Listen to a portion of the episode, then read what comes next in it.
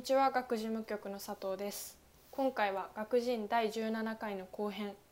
先週に引き続き学で9月より開校しているクラス東京芸術中学のゲスト講師アートディレクターの矢後直則さんと矢後さんからの課題制作と公表を終えた東京芸術中学生徒の皆さんとともにお送りしていきます。じゃあまあ今 ちょっと私から皆さんにお話聞いてきたんですけど、やっぱり今回授業2回の授業を終えて、まあ、1週間経ったわけなんですけど、多分改めて振り返って聞きたいこととかもいろいろあるんじゃないかなと思うんですが、まあ、この機会にちょっとお話いろいろ聞けたらなって思うんですけど、じゃあまず生徒の皆さんから矢後さんに改めて聞いてみたいことありますか？いやあおお。滝沢君どうぞ。なんか作品作っててなんか一番面白いこととかあとはなんか作品作ってる際になんかやってみたいなとか思うことってありますかね？作ってる時にはい。やりたいなと思うこととあとなんだっけごめん。楽し楽しい。楽しい時ね。ああそれね。あるよ。なんかえーっと主にまあいろんなフェーズがあってさ、はい。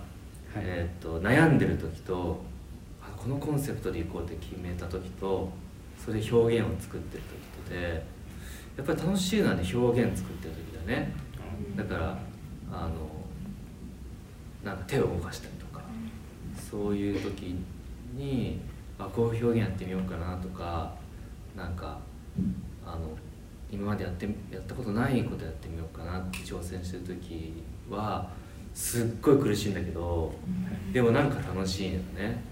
なんかね感覚的にこう潜水してるみたいな感じあそう。息がこうずっと苦しくてなんかこうぶわーっともがきたいんだけどもがいちゃいけないみたいな。落ち着いてこうやんなきゃいけないみたいな。でそれがなんかできたってなってあの自分の中でこう完結してこれなら人に見せられるってなった時になんかね潜水からこう顔を上げた瞬間みたいな。なんかね景色がパーッと広がる感じやり遂げた感がそうまだやり遂げてないんだけど これなら見せられるぞみたいな。このこうこういう景色を自分が見た景色をこのグラフィックであの伝えたい人に伝えることができるぞみたいな。写真家みたいな。感覚かな。そう。なんかそういうのが、まあ、苦しさと楽しさが結構同居してるから、うん、多分みんなもそうだと思うけど。なんかそういう感じかな、うん、すごい苦しいけどすごい楽しいみたいな、どうだった？あでも分かんない時になんか手探りで探してる時って結構楽しいです。楽しい。でも苦しくない。なんか何すればいいんだ何すればいいんだって思いながらもなんかそこで割と楽しんでる自分がいたりしますうん。あそうね。なんかき気持ちがさ焦ったりするじゃん。うん。わかります分からんね分からねえって焦らないようにちょっとゆっくり歩いてみたりとかするね。オフィスの中で。そうそうそうどうしようかなって思ったらちょっとあれあれちょっとゆっくり歩いて。あるよね。まあ、さんのゲームもそういうものだったかもしれません、そうかもね。焦りを。あうん。どどうしてゲームしてたの？焦りというよりは分かんなくても。なんかその早くやんないと早くやんないとって思って、その絵とかも私あの絵を描くときうに、ん。自分がその調子のいい時とか、うん。なんか今日気分いいなみたいな時にたくさん描いて、うん。あーなんかちょっと今日は 気分乗らないなって時には絵が描けなくて、でそのゲームをやってる時がすごい楽しくて時間を忘れられるっていうのがあってその焦りとかをでそのつまらないものにならないようにああ。えー、一回一回こうみそれを見ないようにするみたいな感じ？そそんな感じ。わかるわかる。すごいわかる。割とね俺もゲームやってた。大半 ゲームやってたじゃない？大半ゲすげえ進んだなみたいな。半分半分はゲームでしたね。すごい1週間ぐらい前に終わらせたもんね。いや、うん、あれでもなんか一1週間前には1週間前に終わらせててロロゴだけ適当に作ってみたいな。あれ適当ってわけじゃないけど。その時点ですごいと思まし、あ、でも結構タイムマネジメントができてる。ってねめちゃめちゃ早く作品をわってるそうでも本当に最初にあのその1回目の授業の時自分いなかったんですけど、うん、メールでその課題のことをお知らせいただいて、うん、それであのもう来てすぐに適当になんか考えたやつがパパッと浮かんできたのを、とりあえず形にしたいなと思ってたんで。うん。でそこからいろいろやってったので。ああそれはでも結構いいうん。いいステップの踏み方ですね。なんかそのゲームやるとかで思うのがあのゲームやること全然悪くないと思ってあ。僕もなんか仕事中に漫画読んじゃったりするし。なんかそのさすごい大事じゃん息抜きするのとか、うんでそのゲームとゲームのちょっと間に紙置いといてラフ書いてみるとか。あもう本当に30秒とかでもいいの。でそれがだんだん割合がこうゲームよりそういう課題とか仕事の方が多くなってってなんか徐々にこうスーッと自分が入っていけると集中力続くよねいやもうそれそれです。それです。なんか一回集中するといそれに飲み込んでなんかすごい進みますよねそういうの。そうだよね。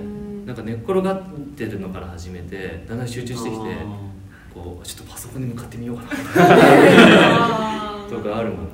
うん。なんかそういう自分の気持ちをうまくこうコントロールするみたいなことができるとなんか課題とまあ勉強とかも良さそうですよね。そうですね。勉強なんかなんか ちょっと笑っちゃってるけどね。まあすごい頭悪かったんだけどね。ちょっとね便乗ここら辺聞かないかもしれない頭頭皆さん良さそうですもんね。頭いや悪い人俺悪い人俺悪い。人そんなわけでキャストなどがもうあの残念なぐらいみんなブルブルです。中間テストの時にひどい結果出してますからね。あそうあそうなんだ。そう学校行ってないっていう。学校行ってない。もともと上がいた。最初の自己紹介で言ったんですよ。あもしかしたら言ってないかもしれない。自分不登校で。あそうなんだ。でへまあいろいろ映像を作ってるんですけど。ーうん。そう勉強は全然やってないんで。持て余してる時間そういうの使えるっていいああというかまあなんだろう。最初のもうその最初の理由としては全然別だったんですけどうん。そのだんだんいろいろ不登校の間にいろいろやっていくうちになんか学校で教えてくれてることをなんか勉強するよりもなんか自分はそうやってなんかいろいろ自分で探るのが楽しいのかなっていうのが出てきたりって感じでしなん。かそういう学び方もありますよね。そうかもですね。学校で勝手になんか決められてそれで教えてもらう。なんか自分で調べてなんかやってもらう方がなんかやる方がなんか割と記憶に残ったりしますねうん。そうかもね。好きなことだしね。て強制的に教えてもらうって嫌じゃないですかすごく。強制的強制的に強制的にっていうか無理やり押し付けてやらされたものとかそういうのってなんかすごくややりやりたくないみたいな。そうなの特に多分反抗期とか多いですけどなんか。これ反抗期だからかもしれないんですけどなんか押し付けて人に言われたものをとにかくやりたくなくてあの数学あるじゃないですか。数学のやつあの先生あの連立方程式なんか X 使うなんかあすでに分かんないすでに分かんないちょっとそれはちょっと、まあ、そういうのをなんかふざけて、うん。あのもう本来やる解き方と違う解き方をなんか説明できる形でやるみたいなそういうなんか自分での遊びとかたまにやってます。うーん。なんかそういうのできると面白い。じゃあ実は勉強家なんだね。いや全然。あの勉強嫌いなんで勉強するとき基本的にあの逃げて積もうとか言うあーまあでも学校の勉強だけが勉強ではない。ないですからね。うん。うん割とゲームとか漫画とかから学ぶことの良かったりする。ああそうやって自分でなんかいろいろ見つけてね学んでいけたいけるのもすごくいいよね。うん。なるほど。ありがとうございます。じゃあ他に聞いてみたいことある人？はい。ひなみさん。えっともう締め切りまでにそのなんかやらなきその仕事とか提出しなきゃいけないじゃないですか、うんでその時に納得のいかないものがうん。できちゃった場合とかどうするんですか？それはねあ納得のいかないことができん？納得のいかないものができたことはない。なんかうわよかったでも割となんかないですかねでもそれをやっちゃったらダメだと思ってあなんかやっぱりり自分が納得してないものを人に見せても絶対納得してくれないじゃん、その時点でああの人に話してる意味がないからそれだとしあのそれだとしたらちょっと伸ばしてもらうとかしたことはある。あ課題だと難しいけどでもしっかり理由を話してままあこういうことを考えてでももうちょっとこっちの方もこうあると思うんですっていうふうに話してだからもうちょっと時間をいただいた方があのいいご提案ができると思うんですっていうことをちゃんちゃんと話して伸ばしてもらったことはありあります。あれこれ無言でやっちゃうと「君ダメだね」って言われる。無言でやったら無言でやったら全然ダメじゃない首でしょ首って。もう君定期マあジで。れ来ないねみたいな。あれどこ行ったんだろう来ないね。みたいになってねじゃあ納得いくまでやる納得いくまでやるっていう。のでもそれはなんか自分があのまあ信じ信じるものとかなんかやっぱ自分がクリエーションを諦諦めたくないっていう生き方とかそういうことだからまあそれぞれでね。例えばこう絶対スケジュールに間に合わせてでも絶対にあのこのボーダーを超えたものは出すみたいな。とかっていうのも一個のプロだと思うしなんか最初に話したその、えっと独自性と,、えっと汎用性とかっていう話があったと思うんだけどそういうのと似てて自分がどういうスタンスでものづくりに挑むかっていうのを決めることが大事かな。でその時に僕はあのスケジュールよりも納得度っていうのを優先したっていう。でもその納得度納得度が自分のね高いクオリティを出すっていう自分なりにっていうのは絶対に裏切らないっていうふうに決めたっていうのかな、うん、だから例えば今回のプレゼンもこここではここまでなんだけど、えっと来週メールでこの完成したのを送りますとかもありですよね。ああ確かに。そうだそれ戦い方だからその人。のそう。で一回発表してダメだったからもう一回作って自分で作ってみようみたいな。でそれをみんなに見せようっていうのも一個あると思いますよ。みなみちゃんは次はできそうだなって思う？いやうんうんいやいやでも絶対その期間までには絶対完成させるっていうんううんことその気持ちの持ちようはあるんですけど、うん。その今回はその普通に自分でうん。そのそのデジタル機器を持ってないから、うん。絵で全部、うん。その他の課題とかも、うん。その絵とか写真でやろうと思ってるからもうそこで自分のできることのとこまでうん。を仕上げてその挑んでいきたいとは思ってます。あでもそれが一番いいと思う。うん。無理しないっていうのが絶対そのクオリティを担保するのに大事だと思うんだよね。やっぱどうしてもさ例えば絵を描くとしたら1ヶ月絶対かかるとかあるわけじゃん。でもそれ1週間でやろうと思っても無理だからその手前までをやるとかそういうことだよね。なんかそれはねすごいいいと思いますそういうやり方は。あ。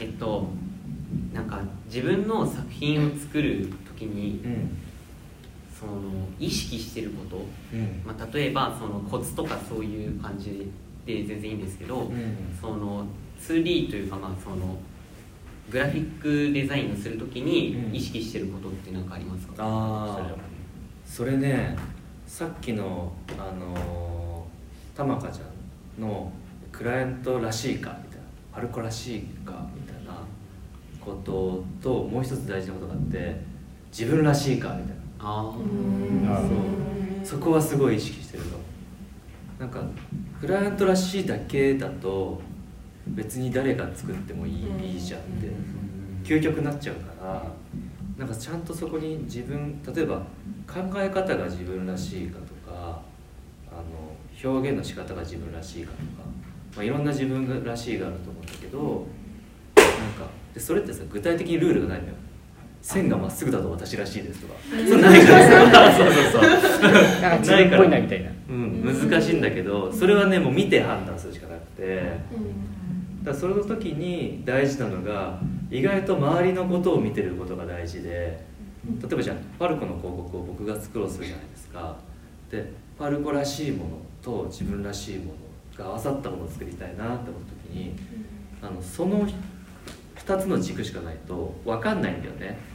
パルコらしいってなんだろうとか自分らしいってなんだろうみたいな、自問自答するみたいな感じになるからじゃあラフォーレとか伊勢丹とか周りにあるパルコの周りにあるものに対してパルコらしいってなんだろうとか。で他のいろんなグラフィックデザインがあって別の人がやってるパルコもあってそういう周りの人の中とかあの昔の人もそうなんだけどいろんなデザインの中でそれと比べて自分の表現自分らしいってなんだろうみたいなそういうことを考えて結構作ってるかも。ありがとうございます。比べるとでもさこのなんか限限界映像大会はいとかやっててさやっぱあこの人もすごいいいけど自分はこれはやらない方がいいなとか思うわけでしょ。ああ思いますね。そう。それだと思う。でそれってもう全然あの、えっと確実なこうチェック項目があるようなものじゃなくて、うん。なんとなく感覚とかでもちょっとこう変えたら自分らしいかもとかもあるわけじゃん。うん。なんかその感覚だからすごいいっぱいそういうの見てるっていうのは映像人の映像を見てるっていうのはすごいいいことだと思うよ面白そうですねそれ。ねこれねみんな見た僕もまだ見れてないんだけどあのずっとこう見ようと思ってあのあれの Chrome のこうウィンドウは開いてある見れてないで開いて開いたけど忙しすぎてみたいな毎週のようにやってるんで多分今日も新しいのがあそうなんだ。出てくるんじゃないかな。えー、ちょっと Twitter で調ねべた。ありがとうございます。じゃあ次。はい。じゃあ田岡さんと、クライアントから依頼された仕事とあとはこの前見せていただいた自粛期間中に描かれていた植物のイラストとかで仕事と趣味で意識の違いとかってあるんですか？あー。いやーそれね。こっちが聞きたいですよ。そうでもさなんかねやってみようと思ったのはなんか結局そのクライアントの仕事って意味と意味の掛け合わせというかささっきもパルコらしいと自分らしいの掛け合わせだったりしてなんかあのそういう掛け合わせが全部取れたこの一枚の絵の中で何ができるかなっていうのを考えて、まあ、つまりあれだよね自分らしいっていうことだけで人は見てくれるのかとかなんかいいなって思うものが作れるのかっていうのを試したくてあの作っててだからあの厳密に言うと多分全然違うんだよね。そのクライアントワークしてる時とその。そこで絶対できないクライアントワークでできない表現とかもあるし例えば僕ラフォーレミュージアムで2月に個展をやったんですけどその時にねあのいろんなデザインを作ったの個展用に。それってまあ自分の作品じゃないですか。だからそのデザインの柄のねインスパイ先を、えっとイスラム柄にしたんですイスラム柄ってすごいわーっと細かいなんか。あなんか画像出してましたね画像。そうそうそれってあの仕事だとやりにくいっていうか。こん今回のデザインはイスラム柄ですなかなか言いにくいっていう。そう。そうでもそういうのがそういう自分が仕事で止めてるボーダーみたいなのが作品になると外れるからなんかそういう中で表現してみたいとか何か人に伝えてみたいっていうのがあるからそこは違うかも。でも自分が向き合うこととかはその一枚の絵を完成させようと向き合う力量力とかエネルギーとかそういうのはもう一緒なんだけどね、どう？その課題やってみて。課題やってみて。あの課題で今回はあのこのモデルどういう感じのモデルさんがこういう感じのポーズをみたいな。うんうん。広告のなんていうんですか？絵の完成形っていうよりも写真でこういう風にしたいっていうイメージのうん。ラフっぽい感じのを、えっと、発表したんですけどん。いつもだとなんていうんですか？アニメ系のイラストを描くのが結構好きであーはいはい。それが結構なんていうんでしょう。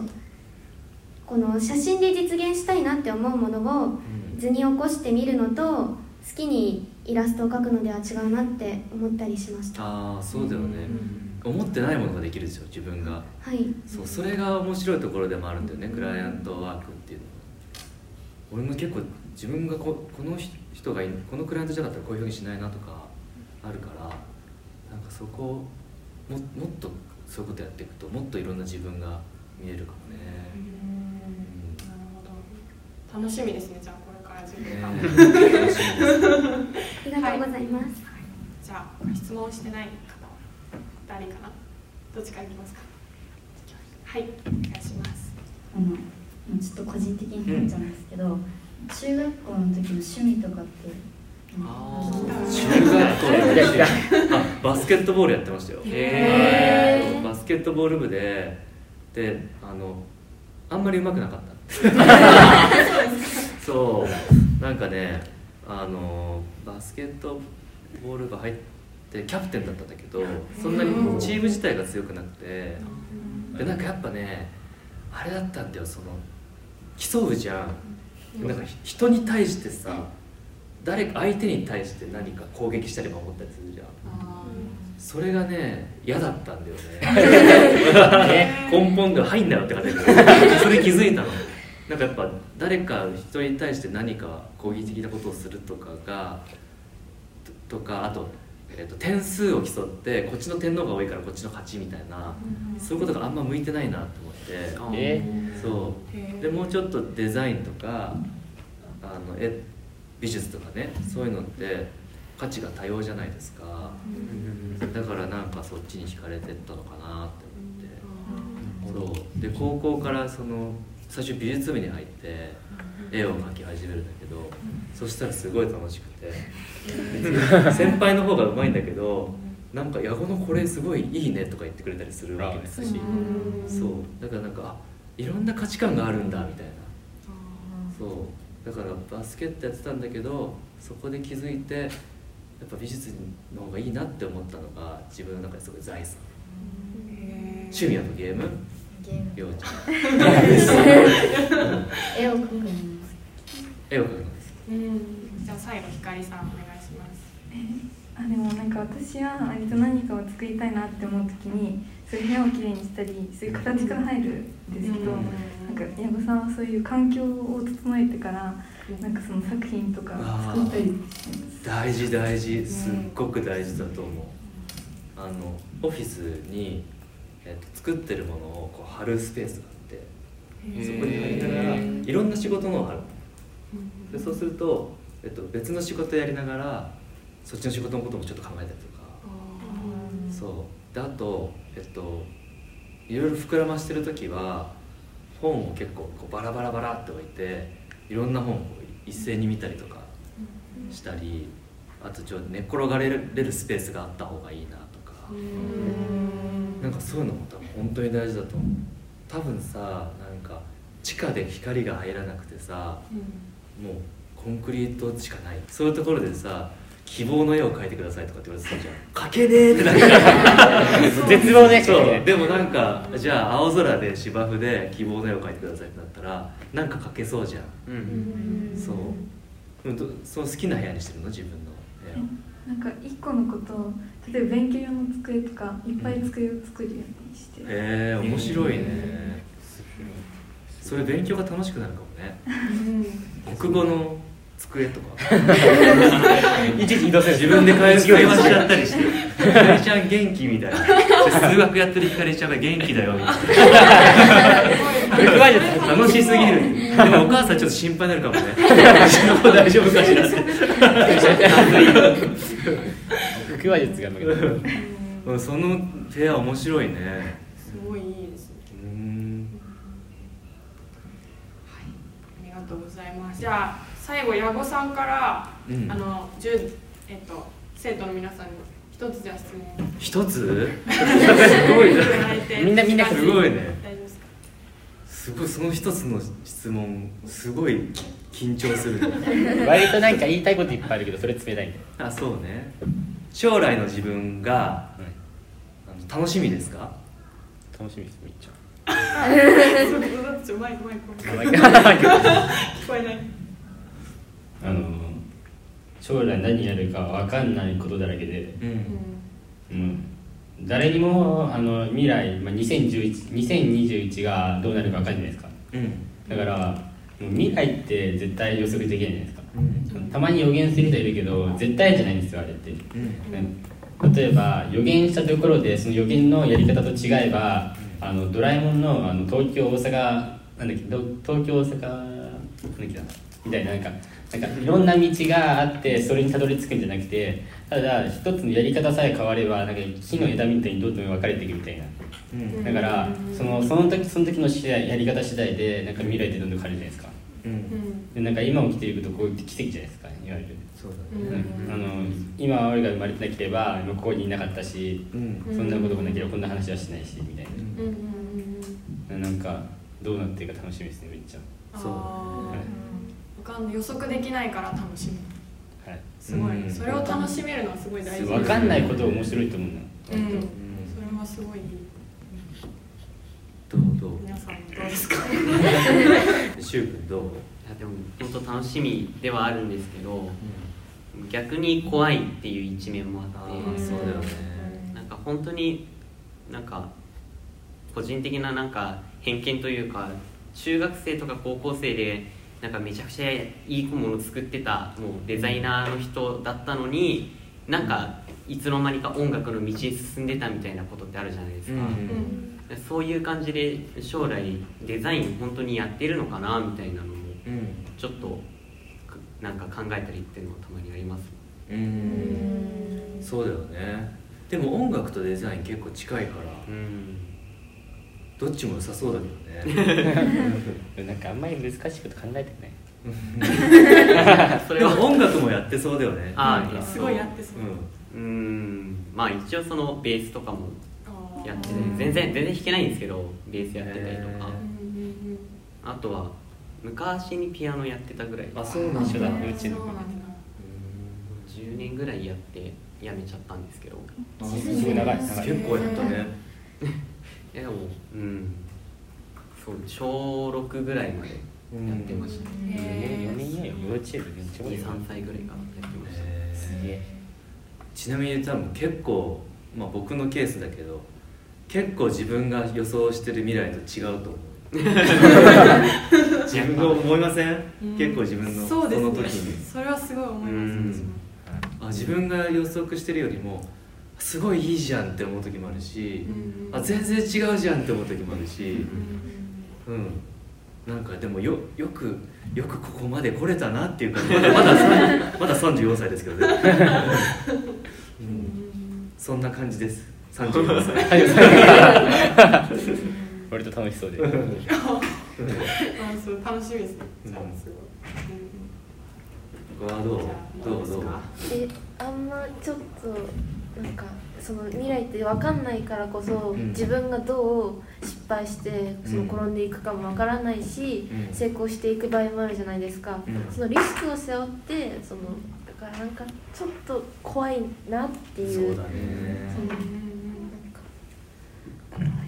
そうだね。俺も怖かった受験の時とか。そこはみんな怖いですか。怖い怖い。でも挑戦してみようと思って100か0かだなって思って、うん、なんか60点とかだと悲しいなって思ってうん。それで難しい方を頑張ってみて成功したら100だと思って頑張ろう。失敗したら、えっと、またその次にまた挑戦があるか何か別のことをやるかっていうなんか結構そう考えてきたかもな。負けるんだったら思いっきり負けて勝ったらもう完全に勝ちたいですそうだね。それがさっきのあのなんていうの納得いかないのがないっていうのと似てるようなとこありますよああそうかもね。そうかもね。なんか諦める瞬間は自分にあるんだろうなと思ってる。ああまだまだ訪れてないけどそれがさ年齢かもしれないし。もうもう何もあのか書くこともできないみたいなことかもしれないしでもその日までは100っていうのを思って頑張ろうって思うよね。なんか未来になんか求めすぎてもダメな気がするんですよ。なんかもうこれ絶対にこうならないとダメこうならないとダメみたいな、うん。未来にかけるよりなんか転ぶ方も考えてもしかないんですよだね。だからもう未来をなんかとにかくひたすら考えてこうなりたくないからこうするこうなりたくない。でもそれってなんか違うじゃないですか、うんなんかもうそれはもう肯定されてる感じがして未来って別に完全じゃないからその肯定したところで違うことは違うんですよ。だから別にそんな考えすぎてもなんかよよくないなと思って別に未来のこと全然考えてないですよ。そうね。いいこと。あとはなんかその自分が思い描いてた未来像と違った時になんか新しいもっといい未来像があるかもしれないってなんかそのイメージをこうなんか頭柔らかく変えていったりできる力が大事かもなっていろいろこうこう大人になっていく過程で思ったな。でも芯はなんか芯は絶対持ってた方がいいんだけど特になんか就職とかでここに就職しないと自分のやりたいことは絶対できないと思っちゃうこととかあるんだけど実はそんなことなくてさそこに就職することがやりたいわけじゃないね。例えばいいデザインを世に出したいっていうんだったら別の道は全然あって他の道からそこにたどり着けるかもしれないしなんかみんなが壁に当たった時に割とこっちの僕はさ一応未来だから。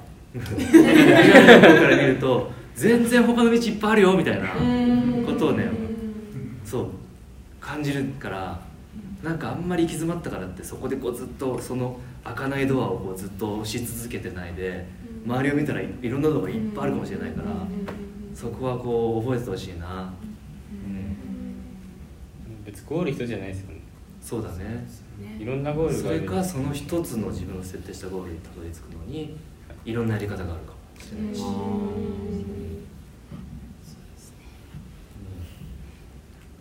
かなえなんかでも2つの気持ちがあって、一つはなんか変わってしまうのが怖いなみたいな、割と中学校とかって無理やりその学校っていうコミュニティがあってその中で無理やり人間関係作んなきゃいけなくてみたいな、それって大人になったら自由に選択できるけどそのその中での無理やり入れられてるからこその気持ちとかってあると思ってて。で私割とそのなな EDM っていうんですか？DTM なんかあの DTM あのやっててサウンドクラウドとかにあの曲出したりしてるんですけどなんかそういう気持ちあの割とマイナスな感情からそういうのを作ることが多くてだからなんか自由になってしまったらそれがなくなっちゃうなっていう。のが一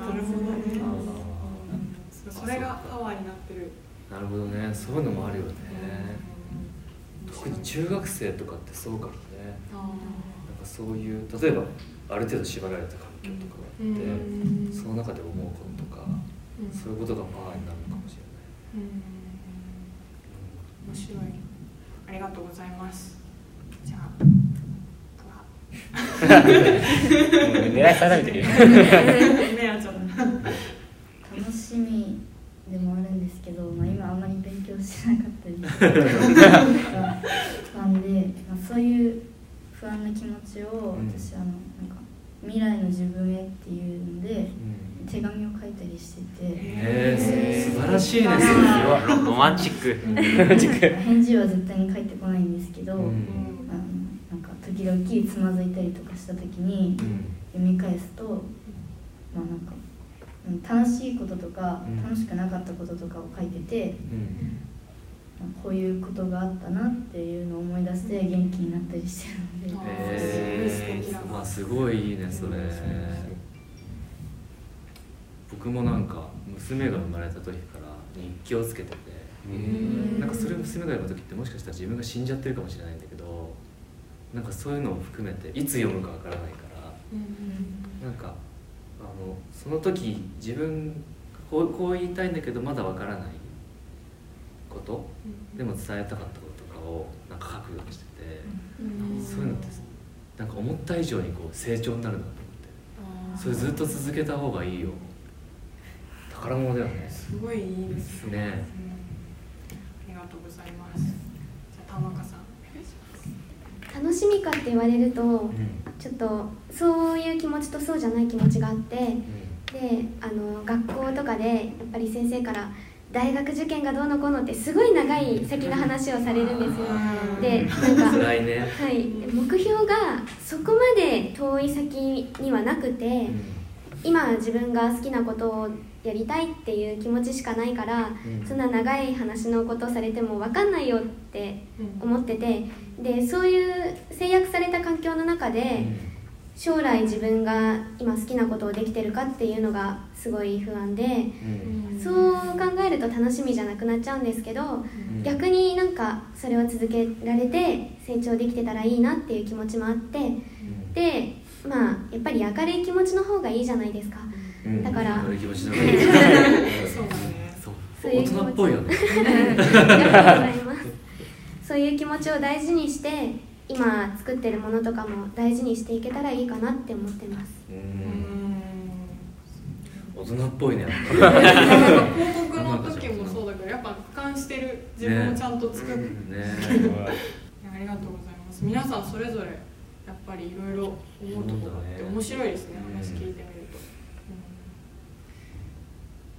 じゃあちょっとそろそろ。急ぎでやんないと。そうですね。時間になってきたのでちょっと他にも聞きたい質問があったんですけど、うん。じゃあ最後にあの矢後さんにあの今回の、まあ、授業も踏まえてえっとまあその生徒の受講された生徒の皆さんとか、うん。あとこのポッドキャストは10代の方が聞いてくれてるんですけど、その方々に向けてメッセージをいただきたいと思います。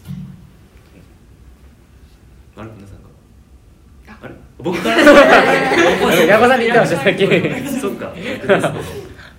10代のねなんかね10代の子たちってあの感性がすごいなって思ったんですよ僕。あの10代まあ20代20歳ぐらいもそうかな。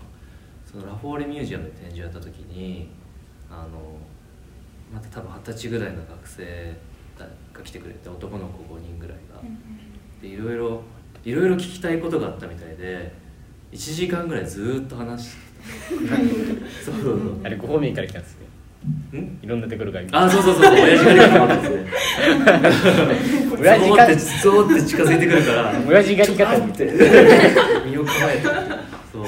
その子たちがなんかさやっぱ言葉にならない言葉にしきれない質問とか伝えきれないこととかを一生懸命伝えようとしてくれる。で多分言葉がまだ整理できてなかったりするからなんだけどでもその気持ちとかエネルギーがすっごい伝わってくるの。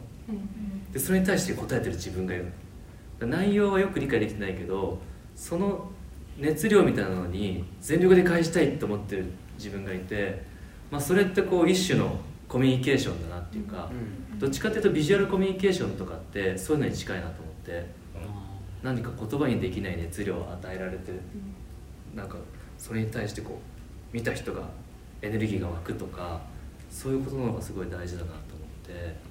でなんか多分10代の子たちとかって言葉が下手で僕30代なんで30代の人たちの方が圧倒的に言葉がうまいと思う、うん、だからみんなの思ってることを代弁することとかできるかもしれないしだけど言葉がうまい分みんなみたいに感動できないんだよね。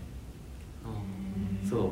多分みんなが自分が10代の頃に感動したこう感動レベルって今の自分より圧倒的に高くてそれはもう戻ってこないのよ。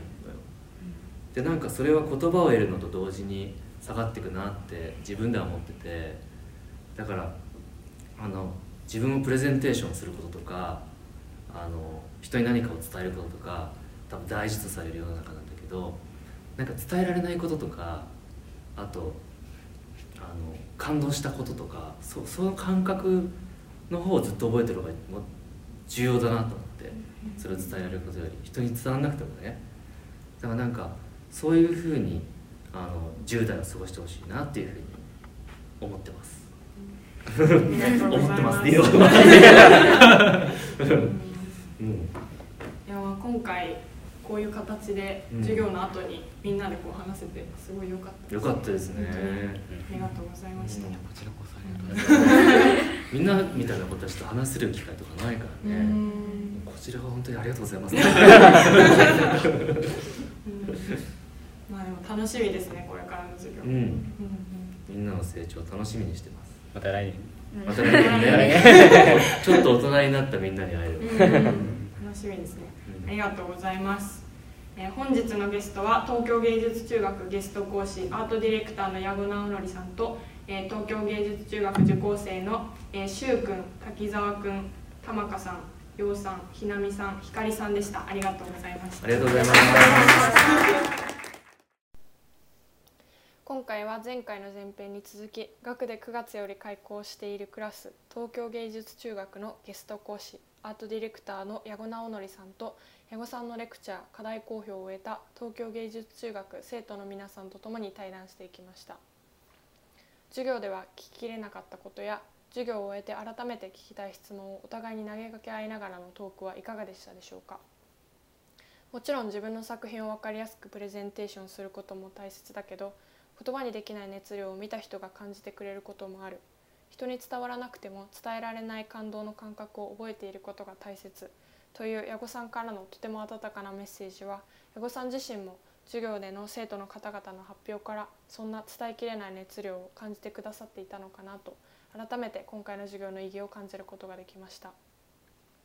学人前編後編を通して矢後さんの授業でのさまざまな気づきや思いをお話ししてくれた生徒の皆さん。